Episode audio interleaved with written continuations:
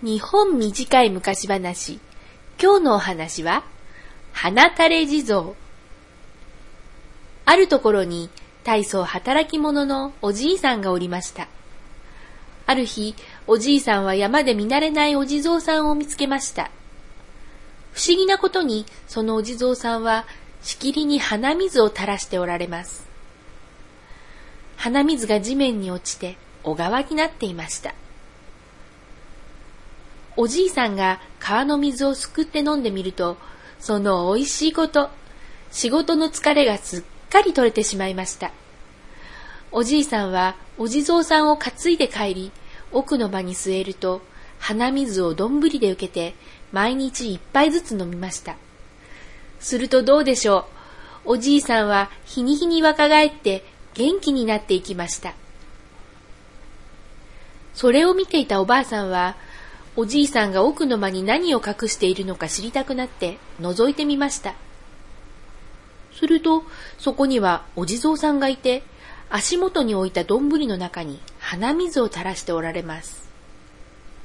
その鼻水を飲んでみると、曲がっていた腰はしゃんと伸びて、心なしか手足のシワも少なくなったような気がします。それになんで美味しい水でしょう？おばあさんは丼の水を全部飲んでしまいました。おばあさんはもっと水が欲しくなって、お地蔵さんの鼻に焼け火箸を突っ込みました。鼻の穴を広げたらもっと鼻水が出てくるんじゃないかと思ったのです。すると、お地蔵さんは半眼につぶっていた目をカッと見開いて、ぴょーんと飛び上がりました。そして屋根を突き抜けてどこか遠くへ飛んで行ってしまいました。おじいさんが山へ様子を見に行くと、お地蔵さんは元の場所に立っていましたが、もう鼻水を垂らすことはありませんでした。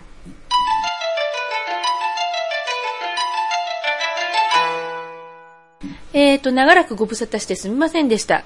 えー、久しぶりの日本短い昔話。個人的な話なんですけど、先日、あの、隣町に引っ越しまして、えー、そのせいで忙しくてバタバタしてたっていうこともあるんですけど、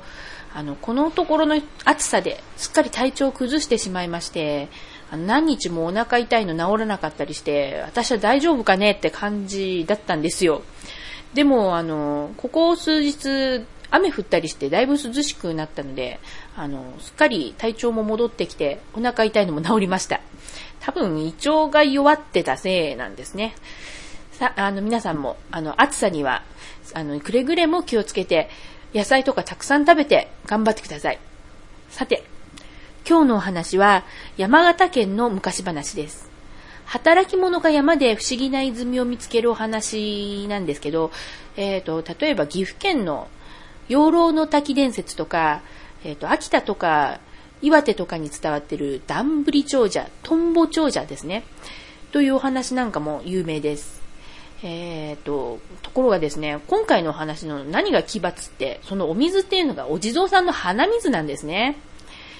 そりゃまあ、あの、お地蔵さんの鼻水ですから、まあひょっとしたらご利益があるかなとは思うんですけど、でも鼻水は鼻水ですから、気づいちゃったら飲むのにちょっと勇気がいりますよね。ところがですね、おじいさんもおばあさんも割と躊躇なく飲んでしまうんですね。なんかすごいですよね、昔の人ってね。えー、なんか、仏様のものなら鼻水でもありがたいという気持ちでいただくのが大事なんですかね。信心の力と言いましょうか。鼻水って言えば、えっ、ー、と、竜宮城から連れてきた、あの、小さな男の子が鼻水をずずずっと吸うたびに、吸うたびにあの、願い事を叶えてくれるっていう、あの、花垂れ小僧様っていうお話なんかもありますけどね。あのお話だと、あの、主人公のおじいさんが、あの、お金持ちになると、だんだん鼻水を見るのが嫌になってきて、あの、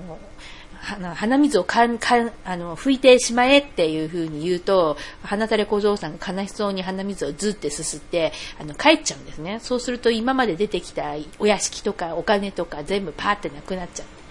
あの、なんかそういうありがたいものだったはずのものにそっぽ向くようになると運が向かなくなっちゃうんですね。なんかこう、ありがたいものと汚いものがこう表裏一体をなしてるっていう場面は昔話には時々あります。さて、こんそんなこんなで、今日のところはこの辺で、次回はなるべく間が空かないように頑張って発行したいと思います。